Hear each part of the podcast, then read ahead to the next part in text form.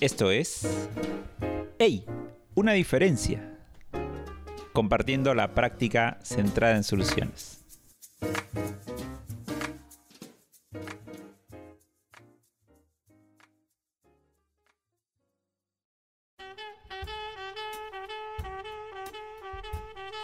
Episodio 3. Ahora sí, el origen, ¿o no? Como que el origen, joven. Antecedente, joven. Antecedente.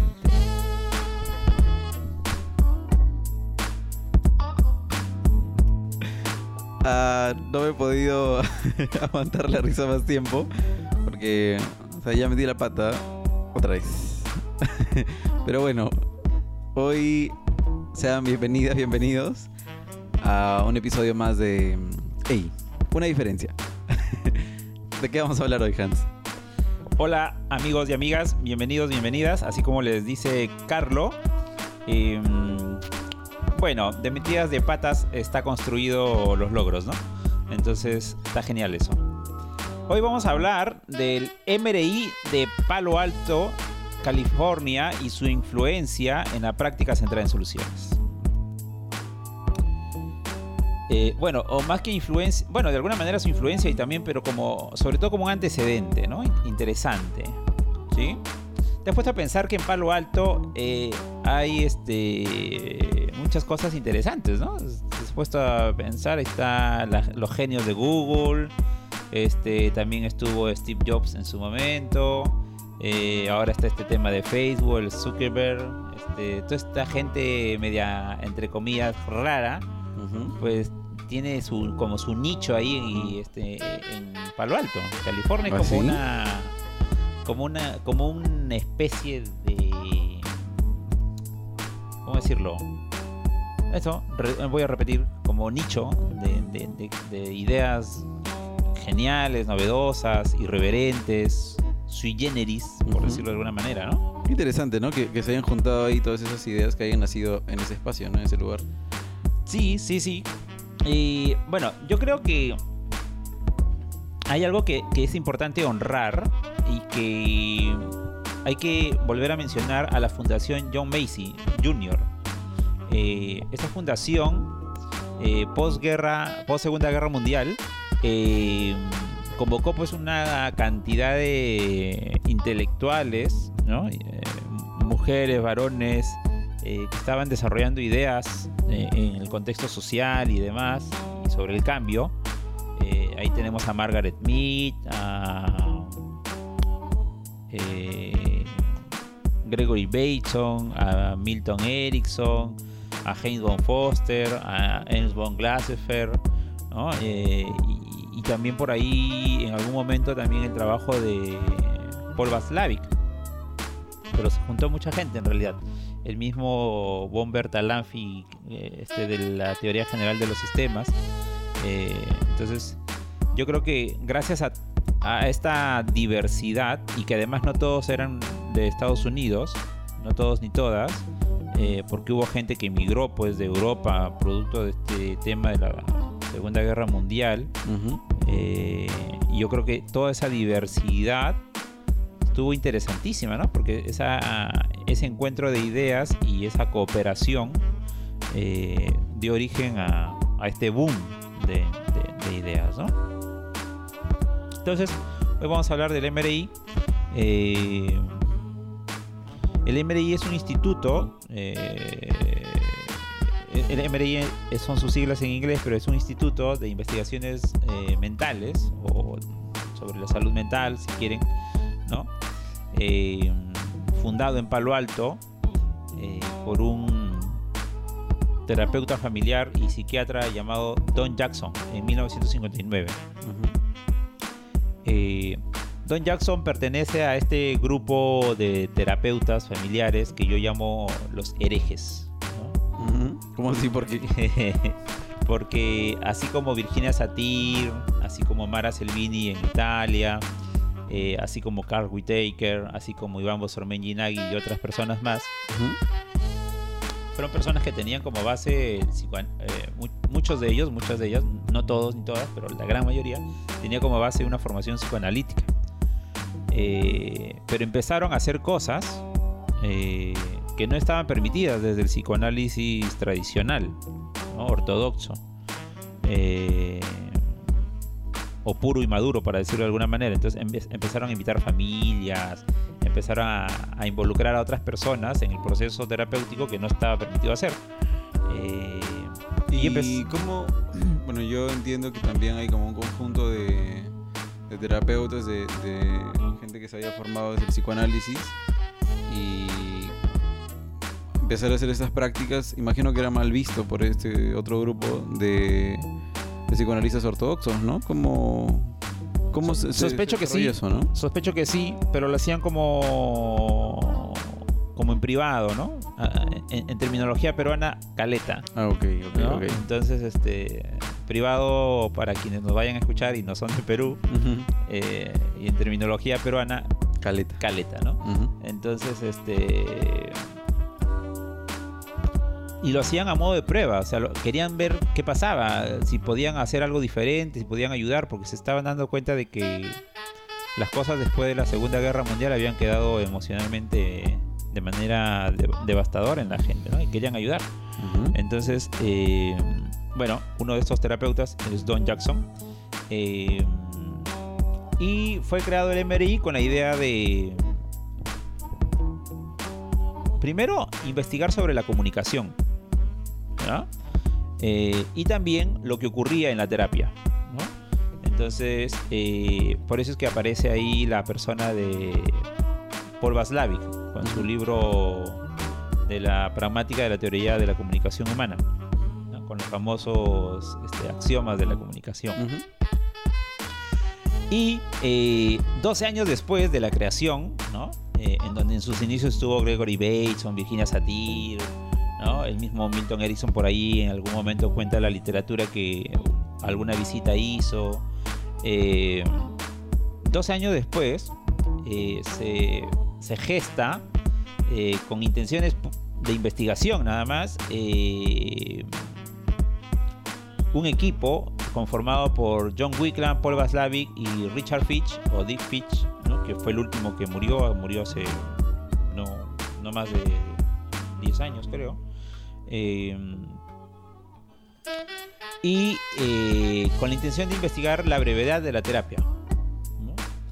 ¿no? Sabían en ese momento de que eso iba a gestar lo que hoy se conoce como terapia breve estratégica. había un interés eh, profundo en términos de, de analizar la comunicación, ¿no? Eh, yo creo que aquí, de repente voy a sonar este, altisonante, pero creo que es importante mencionar el trabajo que en el libro, que, que muchas veces se ha hecho visible el trabajo de Paul Vaslavic, que es encomiable, brutal, potente, pero también está el trabajo de Janet Babelas. ¿no? La menciono ahora porque en algún momento, en, en alguno de los episodios venideros, eh, vamos a mencionar a Janet Babelas otra vez. Janet Babelas es una mujer inteligentísima, talentosa, yo creo que tan importante, quizá más, porque como está con vida aún y ha seguido desarrollando cosas, eh, tan importante como el trabajo o la presencia de Paul Vaslavi en este desarrollo. ¿no? Entonces, que también está en el libro y no se la menciona. Entonces yo creo que es importante honrar la presencia de Janet Babelas. ¿no? Entonces, eh, toda esta investigación estaba orquestada alrededor del problema, ¿sí? Eh, alrededor de la idea de la homeostasis, esta idea que se jalaba de la terapia familiar sistémica, ¿sí? Eh, para ver cómo los sistemas cambian o no, o no cambian, o se resisten al cambio, o se mantienen en equilibrio, ¿no? Entonces había una, una preocupación por ese tipo de interacción en torno a las personas. Eh, hay una idea que, acompaña a este grupo de, de, terapeutas, que es que el problema eh, surge y se mantiene por la forma en la que ciertas circunstancias, ¿no? Eh, se van a percibir y se mantienen en interacción en, en, en, el, día a día, en lo cotidiano, ¿no? Eh, y por cómo cierta idea sobre el sentido común, el famoso sentido común, hace que se generen ciertos intentos de solución que no funcionan, por lo tanto mantienen el problema. Entonces, es interesante porque la investigación estuvo justo ahí, o sea, esto que llamamos sentido común eh, y que tiene tanta fama hoy en día, ¿no? hoy en día se habla mucho del sentido común, pero curiosamente se investigó acá en este grupo que era justamente lo que ayudaba a que los problemas se mantengan. ¿no? Es interesantísimo. Eso. Eh, ello, entonces, el trabajo de ellos era identificar el problema, identificar las acciones de las personas acerca de intentar resolver el problema, ¿sí? lo que ellos llamaban las soluciones intentadas, ¿no? Eh, y entonces ellos entendían de que mientras más hacían las personas esto y no funcionaba, pues más persistía el problema y más crónico se hacía. Por lo tanto, el trabajo de ellos era advertir ello, ¿sí? Eh, y brindar una pauta diferente que interfiera en el ciclo habitual del problema. ¿no? Para que las personas puedan darse cuenta de que pues, el problema no es tanto una persona o la otra, sino esta, este círculo de alguna manera vicioso que se ha generado. ¿no? Más allá de si esto parece lógico o correcto, eso no importaba. ¿no? Entonces, ahí es como estas estratagemas eh, ingeniosas del terapeuta o de la terapeuta eh, se ponen en acción. Entonces eh, el terapeuta, la terapeuta tiene que estar bajo esta mirada muy atento o atenta a identificar estos patrones para irrumpir, para brindar una estrategia, una pauta para que las personas, la pareja, la familia, pues al ponerlo en práctica, eso irrumpa con, como por ejemplo, este, ah, ya, ustedes son pareja, entonces, este, si ustedes son pareja y suelen discutir en, la, en su cuarto, en la cama donde duermen, pues, ok, no dejen de discutir en su cuarto, en su cama, pero esta vez van a discutir, cada vez que se vayan a poner a discutir, se van a desnudar, ¿no? Por alguna extraña razón, el hecho de que se desnuden para discutir en su cama, que era una estrategia planteada por el o la terapeuta, hacía que discutan de otra manera o, fluya de otra forma la, discusión. Entonces, eh, ellos eh, reciben una influencia directa del trabajo de Milton Erickson. ¿no? Yo creo que ahí, ahí hay una correlación muy importante entre el trabajo de Milton y el trabajo de, del MRI. Eh, y porque ellos tratan de influir en las personas eh, para que puedan ir cambiando el comportamiento, el, patrón. Entonces, eh, no trabajaron eh, en el proceso hipnótico formal que lo hacía Milton, pero sí estudiaron el lenguaje ericksoniano. eso y desarrollaron la técnica, bueno, tienen una técnica forma de posicionarse muy conocida como es la del reencuadre, como ayudar a que eh, una especie de nueva forma de describir al problema. Entonces, eh, eso hacía que a las personas, al tener un reencuadre de su problema, pues lo vieran de una forma diferente y por ende actuaran de una manera diferente. Y eso ya ha influido por el trabajo de, de, la comunicación de Paul Vaslavin y vuelvo a subrayar de Janet Babelas, que no se la menciona mucho. Entonces, eh, el MRI eh, o el trabajo del MRI, la terapia breve estratégica, es un antecedente importante para la práctica centrada en soluciones porque eh, lo vamos a ir mirando en el siguiente episodio, o lo vamos a ir escuchando o sabiendo en el siguiente episodio. Eh, Steve D. Chaser e Insu Kimber tienen algo que ver con el MRI en su momento. Eh, hay otra diferencia importante porque el MRI plantea que tiene que haber un máximo de 10 sesiones. Mm. Entonces ellos sí hablaban de que tenía que haber un máximo de 10 sesiones. ¿Sí? Entonces, eh, y además decían que si la, el proceso terminaba antes, por ejemplo en una octava sesión, quedaban dos sesiones y esas dos sesiones podían quedar ahí eh, cual, ah, cual ahorro, ¿no? Y si tú en algún momento necesitabas, pues tenías dos sesiones más para para para poder este utilizarlas, utilizarlas, exacto, ¿no? Echar mano de ellas, ¿no? Entonces eh, esto además se investigó y, tuvieron muy buenos resultados. De hecho, tienen muy buenos resultados en la actualidad también. Eh, pero es una forma diferente de hacer el trabajo, ¿no? Eh, y había una intencionalidad de hacerlo breve, ¿no? ¿Sí? Pero vuelvo a repetir, en este rango de, de, de 10 sesiones, ¿no? Claro, pero ya a ver, también era ir en contra de, muchos preceptos desde, desde, donde partió todo esto, ¿no? Si era gente que venía con todo esto del psicoanálisis, en donde sabemos que a veces se han hecho pues, tratamientos, entre comillas, hasta de dos años, ¿no? Eh, y que ahora se planteó un máximo de 10 sesiones, era también algo que le hacía frente de manera muy dura y muy cruda al psicoanálisis, ¿no? Y encima pensar en el hecho de que, bueno, tal vez sean menos y esas dos o esas tres que sobren pueden servir para más adelante. Sí, sí, sí. De hecho ya era una postura bastante vanguardista en su momento. ¿no? Yo diría que hasta ahora, porque hasta ahora puede eh, tornarse como algo extraño, ¿no? Algo extraño. Eh, igual mantiene ciertos matices como la experticia del, del profesional o de la profesional, ¿no?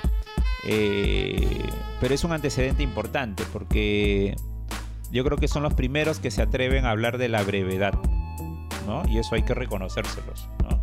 Entonces, eh, yo suelo decir que los pioneros tienen el derecho a decir la primera palabra, no la última. Ok. sí. Y, bueno, eso, eso, eso, sí. No sé, te surgen dudas, inquietudes. Me estuviste hablando de que ya entendiste lo de la piedra también.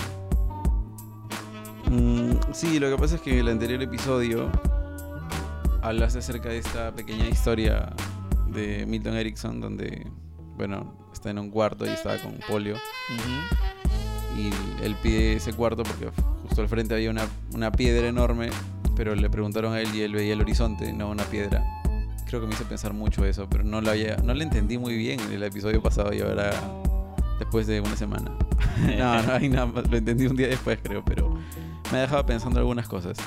Y me resulta curioso porque, como dices, el MRI realmente estaba yendo en contra de muchas cosas, ¿no? Sobre todo porque eran algunas personas que después de haberse formado desde, desde cierta mirada muy... ¿Cómo decirlo? Muy parametrada, como lo es el psicoanálisis en muchas ocasiones. Eh, estaba intentando hacer algo distinto, ¿no? Incluso hablando ya desde la brevedad con esas 10 sesiones. Claro, incluso este, no solamente de eso, tienen una vasta literatura, o sea, está el libro Cambio, está el libro este de Es real la realidad, la realidad inventada, está el sentido del sinsentido, el sinsentido del sentido, está el arte de amargarse la vida, ¿no? Entonces, eh, o sea, tienen una cantidad eh, impresionante de, literatura, porque todo es producto de, lo que fueron investigando, ¿no? Entonces, eh, y, cuestionar, por ejemplo, la idea de la realidad, o sea, estar muy pegados a, la influencia del constructivismo radical, ya de por sí eso ya era muy vanguardista, ¿no? Eh, era una contrapropuesta definitivamente diferente. Eh, usando usando las palabras de los estratégicos, era un giro de 180 grados, ¿no? Entonces, ellos hablan mucho del giro de 180 grados, el cambio de segundo orden, ¿no? Entonces, este, para quienes están interesados y nos están escuchando, eh, pues son algunas de las ideas que, que, se gestaron en el trabajo de la terapia breve estratégica y que es importante honrar, vuelvo a repetir, es importante honrar, eh, ¿no? Para, para saber que esto fue como un antecedente importante en el desarrollo y la gestación de la práctica central en soluciones. Ok, entonces ya no hay más que decir por ahora. Me han escuchado aquí tranquilito hoy, sin preguntar mucho, pero muy atento y espero que ustedes también lo hayan estado. Eso es todo por hoy. Hasta la próxima. Gracias. Nos vemos.